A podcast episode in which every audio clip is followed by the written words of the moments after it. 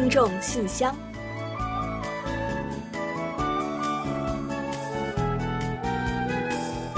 分享最新动态，聆听您的心声。听众朋友们好，我是李璐，欢迎您收听《听众信箱》节目。听众朋友大家好，我是婉玲，很高兴呢，又时隔一周准时跟大家相会在这里了。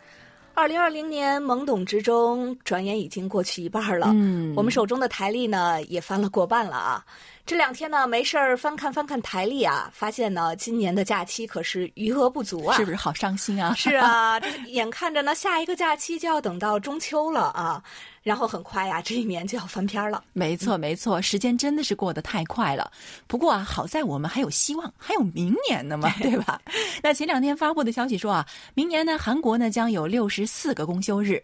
那公休日呢，在韩国呢被称为是红日子，因为是在台历上呢都是以红色标出来的。星期日呢，一般也都是红日子。嗯，我特别喜欢红日子，是吧？台历上一般都会先圈出来。对对对。明年呀，总共是有五十二个星期日，还有呢。十五个国庆日、春节等公休日，但是呢，因为显中日、光复节还有开天节啊，都在星期日，所以呢，实际上只有六十四天的假期，比今年还要少三天呢。嗯，好在呢，明年还是有些小长假的。那最长的假期呢，在中秋节可以连休五天，春节呢可以连休四天，而元旦还有三一节呢，分别在周五和周一，所以呢，也可以连成两个三天的小长假。嗯，这样看来倒是也算有些盼头。嗯，对啊。那如果是一周五天工作的人呢，加上周六的话呀，全年可以有一百一十三天的休息日。不过呢，这其中啊还会赶上和周六重叠的一天春节假期，还有寒文节和圣诞节的各一天假期。哎。有没有这个心在滴血、想要捶胸顿足的这种冲动？你这说的是太形象了，很有即视感啊。那不过呢，我觉得这也是可以理解的。假期呢，对我们来说是多么宝贵啊，少一天都会觉得很遗憾嘛。那另外呢，韩国呢虽然有正月十五、端午等传统节日，但是呢，并没有单独的假期，也是有那么一点点小可惜的哈。嗯，不过呀，我们呢仍可以在这个有限的假期时间里呢，做好计划和安排，让这个假期呢更丰盈、更有意义。没错吧？嗯，好，那接下来呀，就让我们准备来开启今天的听众信箱吧。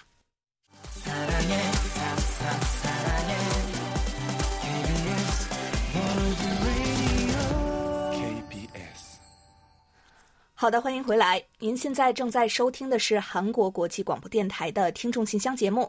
接下来呢，我们来预报一下今天节目将要安排播出主要内容。嗯，这一期呢，我们依然还会安排韩广动态、来信选读和生日祝福等几个小环节。在生日祝福栏目中呢，我们要分享的是楚昌荣听友提供的人生感言，然后呢，会为过生日的朋友们送上一首好听的韩国歌曲。在生活的发现栏目中呢，将为大家介绍的是张炫听友分享的牙齿美白方法。在专题讨论环节中呢，我们将继续同大家一同就六月份的话题进行讨论，分享更多听友的观点。另外，在接下来的有问必答环节中，我们将请易贤来解答流畅听友关于韩国有哪些知名大学的问题。节目最后呢，依然是点歌台栏目，这一次呢，将为塔卡西听友送上一首点播的歌曲。好了，节目呢，我们就先预告到这儿。欢迎您继续收听。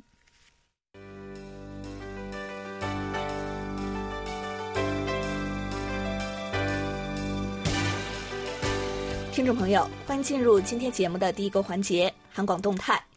那首先呢，适逢六二五战争爆发七十周年，下周四六月二十五号啊，我们将安排播出一期五十分钟的纪念特辑。因此呢，当天原定播出的《今日首尔看韩剧学韩语》和《走向未来》呢，将暂停播出一期。新闻广角节目正常播出，请各位听友呢准时收听我们的特辑节目和留意。嗯，另外呢，从上周开始呢，我们面向广大的听友去征集网络收听和客户端收听效果的反馈，已经陆续有不少的听友给我们发来了邮件，反映了所在地区的收听情况。所以呢，我们在这里呢也恳请更多的听友，尤其是收听的时候有卡顿现象的听友呢，积极的将有关情况告知我们。是的，那目前啊，我们内部测试呢是没有。发现问题的啊，所以呢，我们怀疑呢是根据这个地区网络环境不同，而在收听质量上呢有一些差异。但是呀，为了准确把握有关情况，尤其呢是不同地区的情况，我们呢需要大家的帮助。所以啊，希望大家呢告诉我们，您在使用我们的网站或 APP 在线收听时是否顺利。嗯，之前呢遇到过卡顿问题，但是目前呢已经没有问题的听友呢，也请告知我们一下。如果能一并告知您是通过了何种方式、什么方法解决了问题，那就更好了。同时呢，也再提醒大家一下，相关问题呢是不必通过填写收听报告告诉我们的，直接发送电邮就可以哦。好了，那最新动态呢就先介绍到这里。下面啊，我们准备进入下一个环节，来分享听友来信。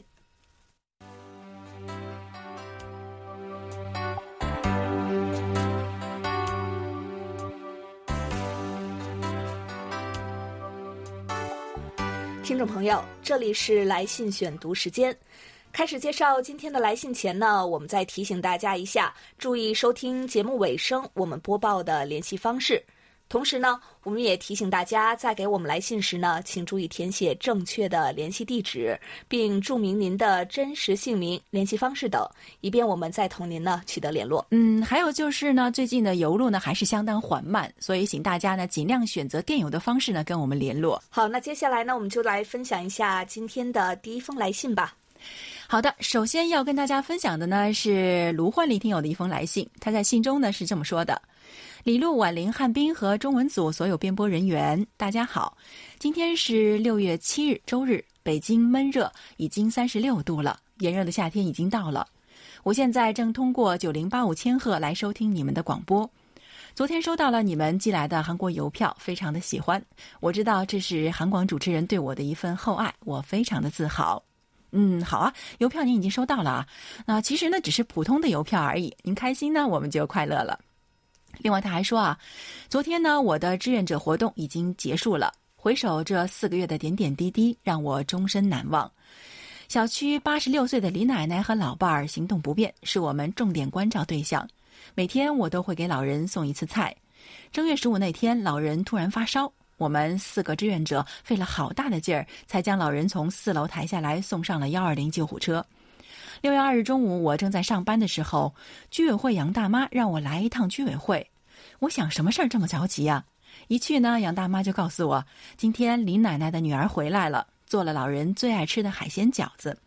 老人是山东人，爱吃水饺，知道我是东北人，爱吃蒸饺，还特意呢让女儿给我蒸了一份。吃着林奶奶的这份蒸饺呢，我流泪了。真的是，你付出多少，别人就会给你多少。你的心里装着别人，别人也会想着你。正如一首歌所唱的那样，只要人人献出一点爱，世界将变成更美好的人间。嗯，我们在上上周呢介绍卢焕丽听友的来信的时候呢，就请他为我们讲讲自己做志愿者的一些故事。这不，卢焕丽听友呢很快就写来了这封信。听了他这个小故事啊，我想听友们呢一定也像我一样呢被感动了。虽然随着社会的发展，公益事业呢也是越来越蓬勃了，但是对于包括我们在内的一些普通人来说啊，觉得做志愿者、做公益呢，似乎呢还是很遥远哈，还有一种很高大上的那种光环一样，会犹豫：哎，我也能做公益吗？那卢焕丽听友的故事呢，就告诉我们，真的啊，真的是不仅能，而且呢，每一个平凡的个体呢，才真的是公益的真正动力。李奶奶专门为卢焕丽听友准备的那份蒸饺啊，就是很好的证明。每一份爱都会被看到，每一份爱都会有回报的。善行不分大小，都是有意义的。所以呢，我们要感谢卢焕丽听友，感谢您的来信，也感谢您带给我们勇气，让我们更加相信，只要人人都献出一点爱，世界呢一定会变成美好的人间。好的，感谢卢焕丽听友。那听说北京最近这个疫情又有一些反复了啊，也请卢焕丽听友呢，还有在北京的朋友们呢，都多注注意这个防疫，小心身体。我们呢也相信，只要坚持战役，最后的胜利呢一定会是大家的。好，那接下来呢，还有一位是来自北京的听友啊，他呢叫严凯。嗯，他最近呢给我们发来了在线的一份收听报告，并且呢附有一段简短的留言，说偶然收听到韩国的中文的节目，非常的惊喜，以后呢会持续收听，希望得到 QSL 卡片。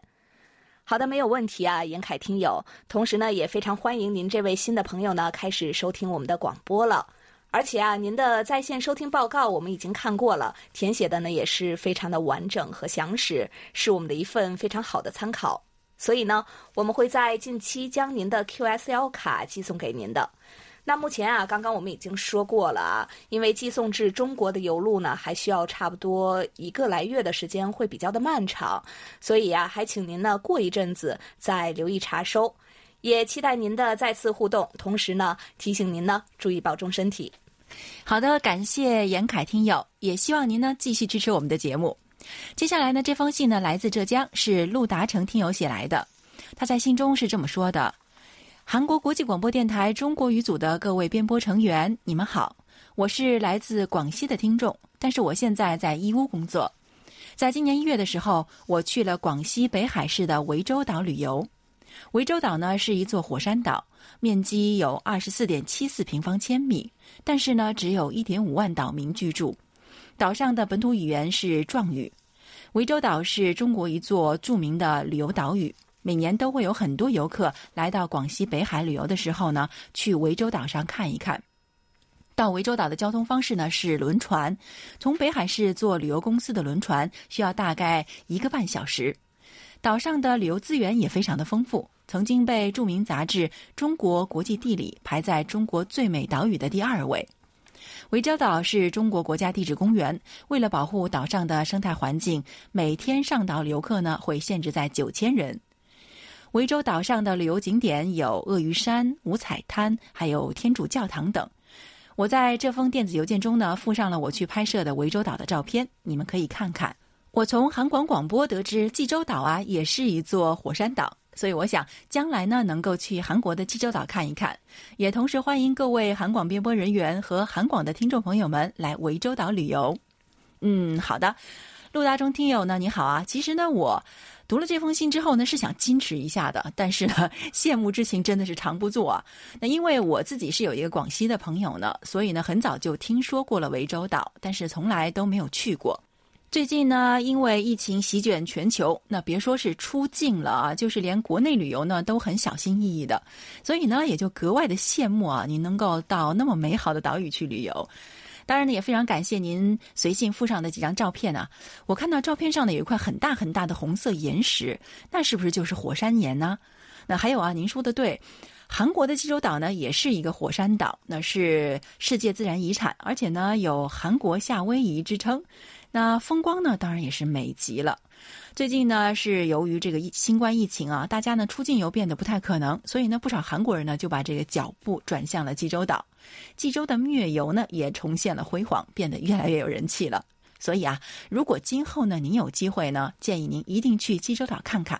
我是可以肯定啊，在这里给你打包票，肯定不会后悔的，肯定是不虚此行的。好了，那就让我们一起祈愿这次疫情呢能够早点过去，让大家像以前一样，只要想去旅行就可以说走就走。好的，感谢陆达成朋友。那接下来呢，我来分享一下陕西省洛阴虎听友的一封来信。他说：“韩广中国语组李璐、婉玲、汉斌，你们好，有一段时间没有联系了。想必在贵国转入生活防疫的状态下，你们工作生活都在顺利正常的进行着。”希望疫情在不久的将来完全消失，让人们在各方面完全恢复到正常的轨道上来。是的，我们呢也都在期盼着早一点回到以前的那个世界，人们呢可以自由的出行和往来。洛阳虎听友呢还接着在信中说：“我家的电脑坏了，目前没法修复。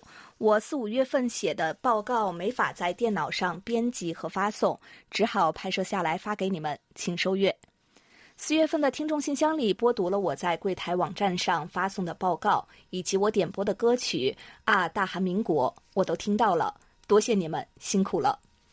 从我发给你们的收听报告中的记录来看，柜台短波收听效果不好的主要原因是临频电台和同频电台广播干扰比较严重。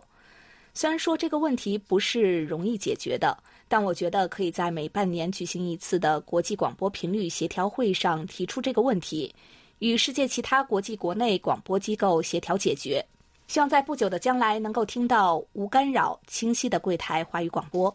好的，罗英湖听友，呃，您提到的这个在国际广播频率协调会上提出相关问题的这个建议啊，其实呢，我们一直也都有在做啊，呃，今后呢，估计也会一直做下去的。然后呢，也希望相关问题可以尽快的得到解决，找到一个好的办法。那您在附件里的收听报告呢，我们也已经顺利收到了，还请您放心。呃，其实呢，这种邮件形式发来的呢，也都没有问题。谢谢您的详细记录。而且呢，我们看到除了手写之外呢，还有您自己画表格填写的报告，内容呀也都非常的详尽，非常的认真，让您费心了。我们呢也会仔细的参考您的记录，并进行反馈的。非常感谢您。洛音虎听友呢还说啊，柜台寄来的监听员礼物、新增中波频率活动和四月十八日参与听众奖的礼物，我都顺利收到了。我都很喜欢，也能感知到你们在给听众提供礼物上费尽心力。尽管在邮路上都经历了一个多月的时间，但还能平安收到，确实不易。非常感谢你们真心的为听众们服务。好的，特殊时期小小礼物呢，更代表了我们的一份问候和心意。您呢喜欢就好。另外呢，您点播的歌曲呢，我们会安排在今后几期节目中再另行播出，请您关注我们最近的节目哦。在此呢，也感谢您对我们的祝福，同时啊，也祝您身体健康，一切顺利。好的，感谢陆云虎听友，在我这里呢，还有一封小短信，是来自福建省的听众秋雨。他在信中说：“韩国国际广播电台的工作人员，你们好，难得给你们写电子邮件，在这里呢，先对你们精心制作广播节目表示感谢。还有啊，感谢你们寄给我的一九年和二零年的台历，它们非常的精美。”在此呢，我有一些关于电台节目的问题想跟您咨询一下。我是否可以在七月四日的听众信箱节目中为我的朋友点一首歌曲呢？并且送上我对他的祝福。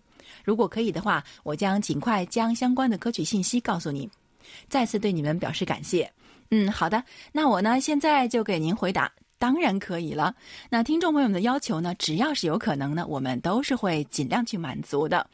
到七月四日啊，我看了一下，还有两周的时间。所以呢，如果您希望在那天能够听到这首歌，应该尽快的把相关的信息告诉我们，比如说歌曲的名字、歌手是谁啊，什么什么的哈。那最好呢是在二十日之前。您听好，最好在二十日之前，因为来信点歌的听友们不少，我们一般呢都会提前做安排的。还有啊，我注意到您信中这个“她”是个女字旁啊，所以呢，我就忍不住的张开了我想象的小翅膀。那不管怎样，有人为自己点歌送祝福，而且呢，还是在国际台，让全世界都知道，真的是一件非常美好的事情。所以呢，我们会尽量的满足您的要求，想必其他听友呢，也应该不会有意见吧。好了，所以呢，您还是赶快发邮件告诉我们您想要点什么歌，我们来做准备。各位听友呢，也一起来顶戴。有了这首送给他的歌，七月四日那一天一定会更加温馨，说不定会美丽的冒出了粉红色的泡泡哦。哎呀，太幸福了啊！对啊，秋雨听友，我们等着您的回复哦。好的，那接下来呢，我再来介绍一封来自黑龙江省刘畅听友的来信。他说。韩广的各位主持人、编导，大家好，我是刘畅。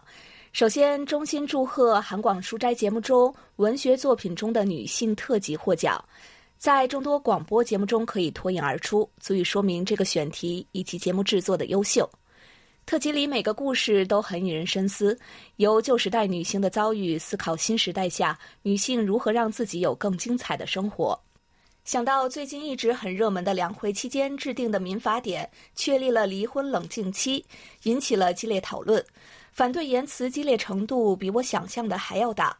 深究原因，时代向前发展，越来越多的女性经济独立，但是在职场付出辛苦的同时，回到家还要操持家务、照顾子女，乃至还要照顾老人，压力、辛苦并行。一旦另一半是守旧思想的人，觉得家务就是女性的事，男性在外打拼就好，女性在婚姻中就会积累种种不满。不少人对婚姻持悲观看法。冷静期出台后，最近被翻出的一条2018年新闻：一位女士被丈夫家暴，左耳失聪，法官判给了冷静期半年，认为肢体冲突给家暴丈夫一个机会。这类新闻让女性对初衷很好的冷静期政策更加抗拒，乃至很多人表达了对婚姻的抗拒，更加不想结婚。冷静期并不是应对过高离婚率的最佳良药。制定者认为，冷静期能避免冲动离婚，把冲动离婚解决后，离婚率就会降低。这么考虑的前提是认定离婚大部分是冲动离婚。不过，离婚家庭中很难认定有多少是冲动离婚。事实是，有些人哪怕婚姻腐烂不堪，自己生命受到威胁，都不愿意结束婚姻。大部分离婚家庭都是思考了再思考做出的选择。想降低离婚率，不如在转变人们结婚观念上下功夫。在现在这个时代，不得不说，社会如何进步，不少人仍在结婚观念上保持落后守旧思想。他们给自己设定了年限，到了年龄必须结婚。遇不到喜欢的人，就和一个觉得适合过日子的人，哪怕将就也要结婚。就算有很深的感情基础，都不一定能经受住生活的考验。这种为了结婚而结婚、没有感情基础的婚姻，更是经不起考验。没有感情基础，也就不会在意自己言语行为是否伤害对方，婚姻自然难以维持。只有当结婚时候思考再思考、慎重再慎重，才能降低离婚概率，才能有幸福美满的家庭。是的，流畅听友呢所提到的这些呀，我个人呢也都是非常的赞同的。呃，那首先呢，我觉得呀，婚姻啊应该是一件比较个人的事情啊，结不结婚、继续不继续婚姻呢，都应该是个人的一个选择吧。或许呢，外人给予的尊重呢，好过过往较正。每个人对幸福的定义都是不同的。那现如今呢，很多人也包括不少的年轻女性呢，对独身生活是感到非常的满足，这又何尝不可呢？而有一些人呢，虽然柴米油盐的日子缠身，但是啊，也觉得幸福和知足。旁人又何必品头论足呢？有句话不是说吗？如人饮水，冷暖自知。自己的日子好不好，只有自己才知道。那无论生活的模样如何呢？只要自己幸福就好。另外呀，刘畅听友在信中呢还谈到了最近韩国出现的几起集体感染新冠病毒的事例，提醒我们注意安全。嗯，在这里呢也谢谢您的惦念，我们呢一定做好防护，也请您呢多多保重身体。好的，感谢刘畅听友。啊，最近啊，我们做听众信箱啊，真的是越来越带劲了。那因为有好多的听友呢来写信啊，给我们反馈收听的效果呀、情况，还有那些朋友呢来写信呢聊生活和工作，所以呢每次都感觉来信选读的时间不太够。我们有了这个幸福的苦恼了，对吧？没错，哎，嗯，所以呢，在这里呢，还是要再一次的感谢所有来信与我们分享的听友们。虽然呢不太情愿，但是本周的来信选读呢还是得结束了，剩下的精彩我们下周再分享。好的，下面呢我们就一起进入生日祝福单元，为下一周过生日的朋友们送去我们最美好的祝愿。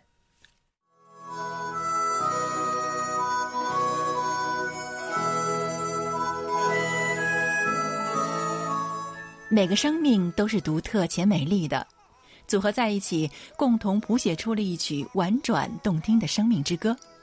此时此刻，在韩广这个大家庭里，让我们把最真诚的祝福送给您。欢迎来到生日祝福。首先呢，我们送给即将过生的听友们一段由安徽省楚昌荣听友提供的人生感言：明天会更好。如果不能改变风的方向。就要想办法调整风帆。如果不能改变事情的结果，就需要改变自己的心态，微笑着面对生活，即使一文不名，也能睡得香甜；微笑着面对人生，即使在黑暗中，你也能看到希望的曙光。当你能控制自己的情绪时，你就是优雅的；当你能控制自己的心态时，你就是成功的。所以，我们应该在阳光下灿烂，在风雨中奔跑，对自己说一声：“昨天挺好，今天很好，明天会更好。”嗯，好的，感谢楚昌荣听友同我们分享这段话。那也希望呢，我们每一个人啊，都拥有笑对人生的勇气。好的，接下来呢，我们就把这首由 IU 演唱的《Eight》送给六月二十日到六月二十六日过生日的所有听众朋友们，真心祝福你们每一天都开心，每一天都快快乐乐的。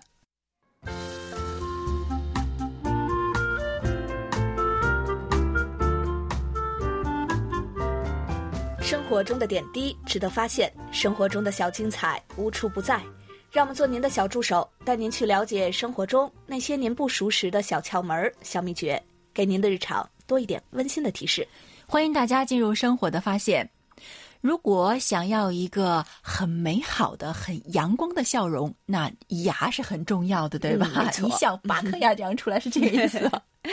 所以呢，我们要注意美白牙齿。美白牙齿呢，不仅能给人增添美感，而且能够预防和减少消化系统疾病，让您的美呢由内而外的散发出来。今天呢，我们就借江苏省张炫听友提供的内容来说一说吃什么可以美白牙齿。嗯，那首先呢，吃粗纤维的食物可以。这个粗纤维食物啊，含有丰富的粗纤维嘛。我们在进食这个粗纤维食物时呢，粗纤维食物对牙齿会造成一定的摩擦，可以达到清除粘在牙齿上的残留食物还有细菌的目的。这样呢，能够减少蛀牙、美白牙齿。那在这里啊，也给大家推荐两个食物：韭菜和芹菜。嗯，韭菜和芹菜其实不是为了美白牙齿，也可以多吃啊，对身体都是很好的两种菜啊。另外呢，吃富含钙质的食物呢，也是可以美白牙齿的。缺钙的话呢，牙齿呢肯定不白，不好看。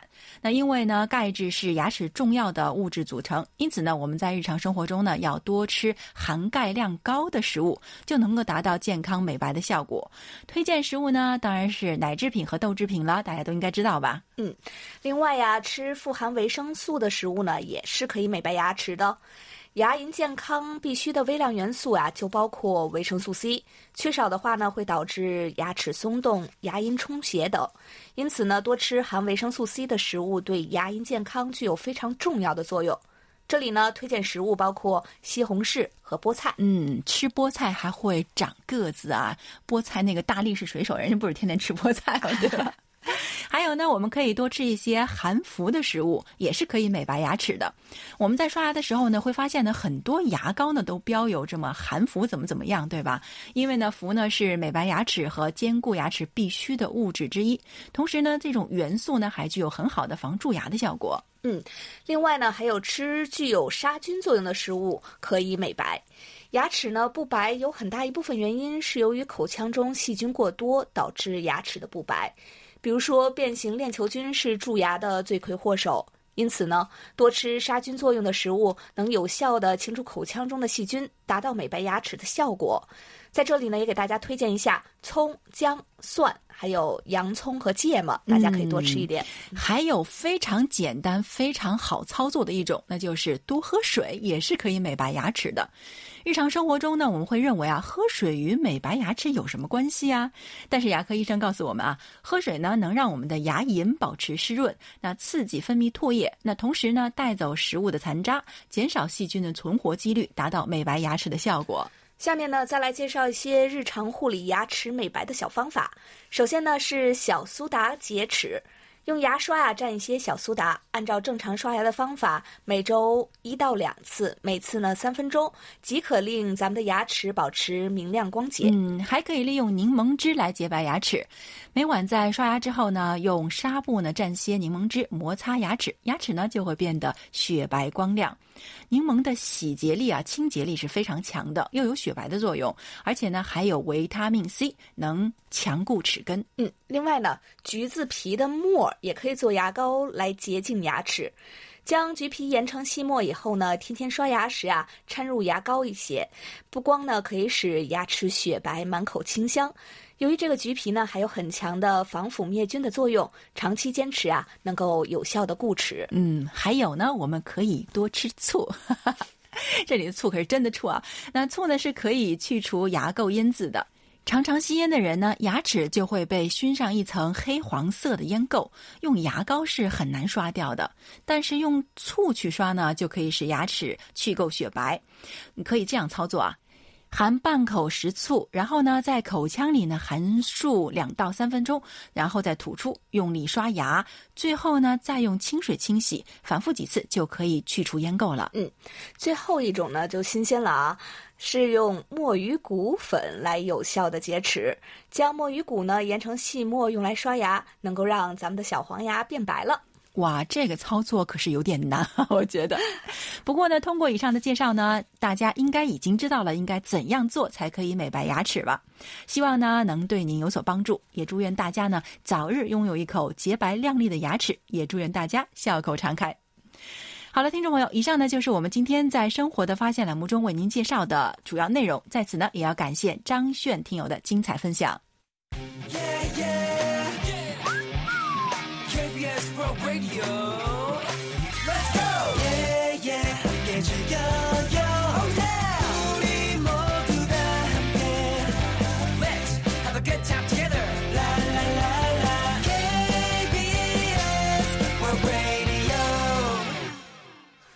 好的，欢迎回来，这里是韩国国际广播电台的听众信箱节目。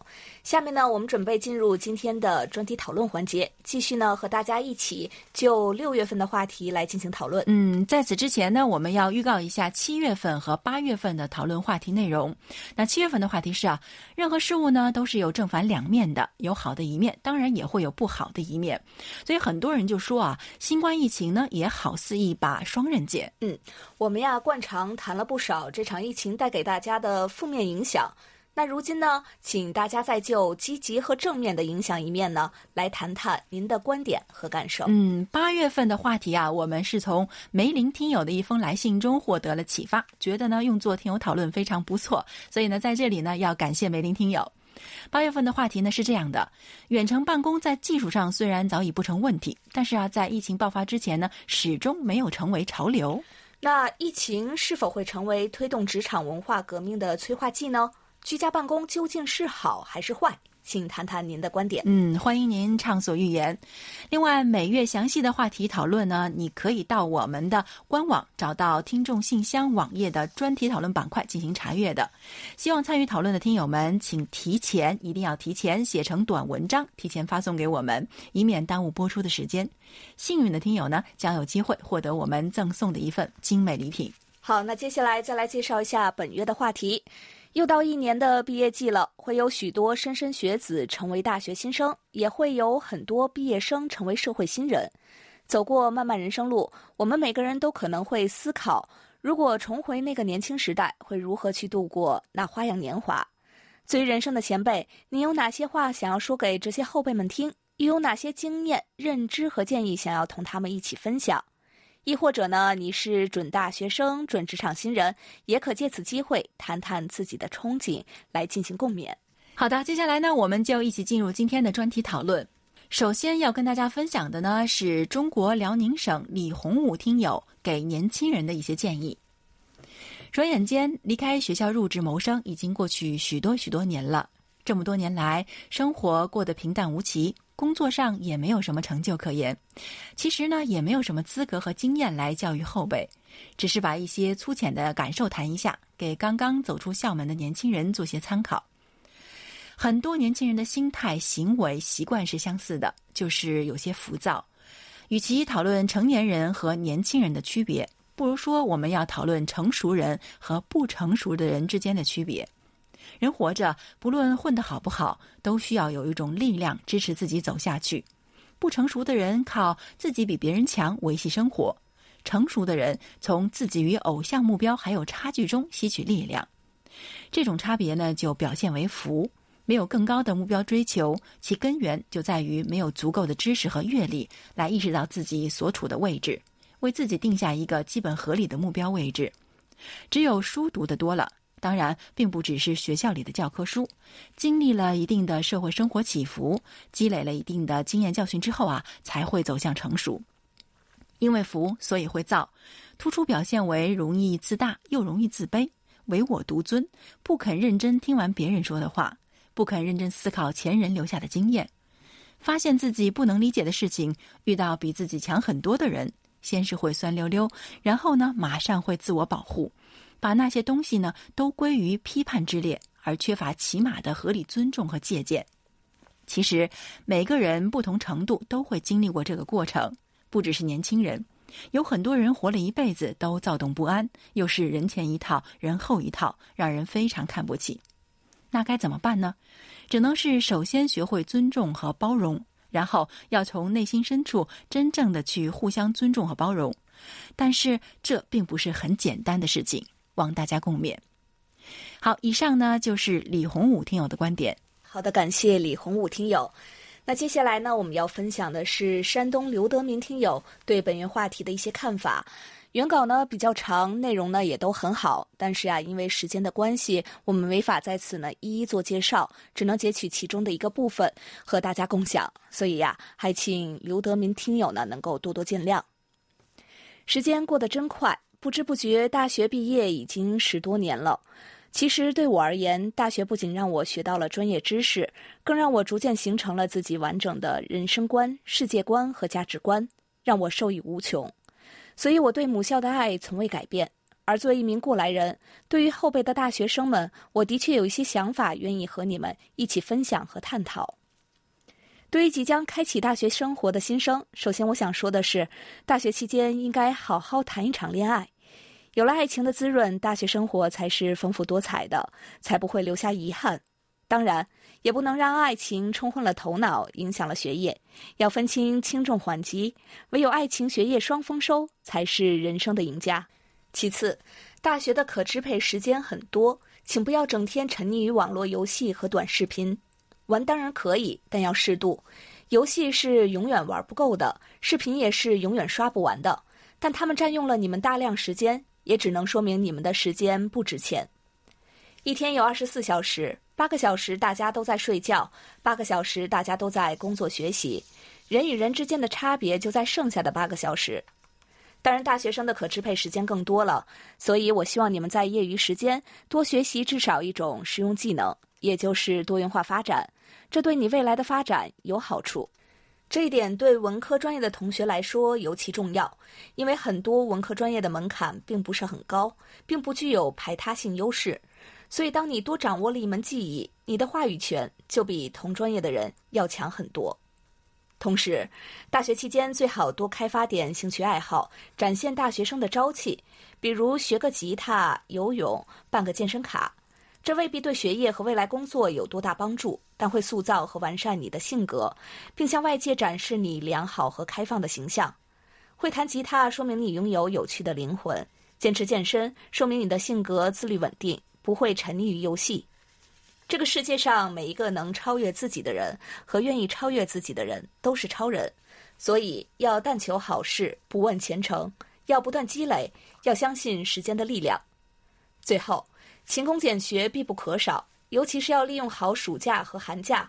赚多少钱并不重要，重要的是勤工俭学可以让你独立的与真实社会进行衔接和融合。赚到的钱只是副产品。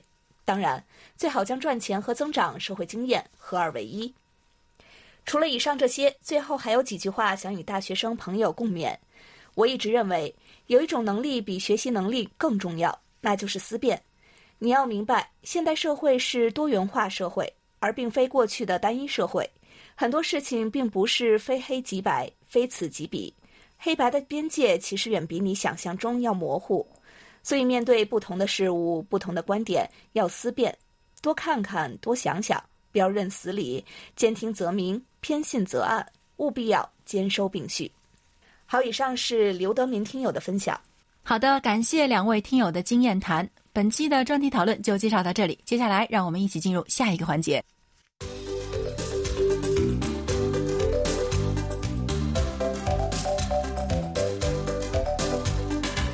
有问必答。今天呢，我们请易贤来回答黑龙江省刘畅听友提出的问题。他的问题是：中国一年一度的高考临近，在这里啊，想请易贤老师介绍一下韩国有哪些知名的大学。好的，接下来我们就有请易贤来回答刘畅听友提出的这个问题。听众朋友，大家好，我是易贤，今天我来回答刘畅听友的提问。韩国拥有完善的高等教育，很多高校的师资、教育设施、课程等教育水平都与外国名校相媲美。具有国际权威的英国2020年泰晤士世界大学排名中，在韩国高校当中，首尔大学的排名最高，排名第六十四，其次是成均馆大学，排在了第八十九位。韩国科学技术院，也就是 KAIST，名列第一百一十位；浦项科技大学排名第一百四十六位；高丽大学排在了一百七十九位。还有呢，前不久揭晓的二零二一年 QS 世界大学排名中，首尔大学排名第二十七，韩国科学技术院排在了第三十九位，高丽大学排名第六十九。从上述世界大学排名当中也可以知道，首尔大学是韩国公认的最高学府。一九四六年成立的首尔大学呢，是韩国第一所国立高等教育机构，也是亚洲大学联盟、环太平洋大学联盟的成员之一。在校生人数为两万多人。作为韩国名校啊，首尔大学迄今造就了前联合国秘书长潘基文等众多的人才，而且与私立名校延世大学、高丽大学并称为韩国高校的一片天 （Sky），深受高中生的青睐。成均馆大学是近年来飞跃成长的研究型综合大学。在韩国高校中，成均馆大学拥有最悠久的历史。其历史呢，可以追溯到一三九八年成立的朝鲜王朝最高学府成均馆。目前在校生人数有两万六千余人。一九九零年，三星集团接管该校财团以后，致力于发展医学、半导体等专业。半导体专业的毕业生呢，大都被三星电子聘用等，为产学合作提供了很大的帮助。韩国科学技术院呢是韩国最大的以科技研发为主的理工大学。建于一九七一年，韩国科学技术院呢既承担国家课题研究，同时也接受企业的委托研发项目，与三星电子、LG 半导体、SK 通信等大企业建立产学合作关系。根据企业需求，从事课题共同研究与人才培养。好，听众朋友，今天给大家介绍到这儿，希望柳畅听友满意。我们下次再会。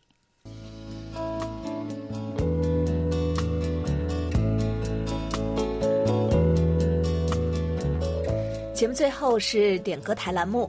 日本的塔卡西听友呢给我们来信说，希望点播一首 One on One 的 Beautiful。嗯，感谢塔卡西听友点歌，稍后呢我们就会为您送上这首歌。那愿各位的生活中呢处处都有美好。当然了，在播放歌曲之前，我们还是要来做一件重要的事情，揭晓本期节目的获奖名单。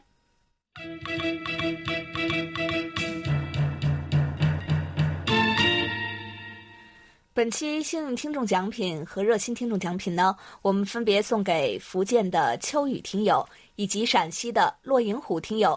感谢两位听友呢来信参与节目。嗯，本期的参与奖奖品呢，我们送给江苏省的张炫、北京的严凯以及山东的刘德明听友，三位呢分别参与了我们的生活的发现在线收听报告和专题讨论，感谢你们的热情互动和反馈哦。好，恭喜获奖的听众朋友们，也愿更多听友呢同我们积极互动，分享幸运和喜悦。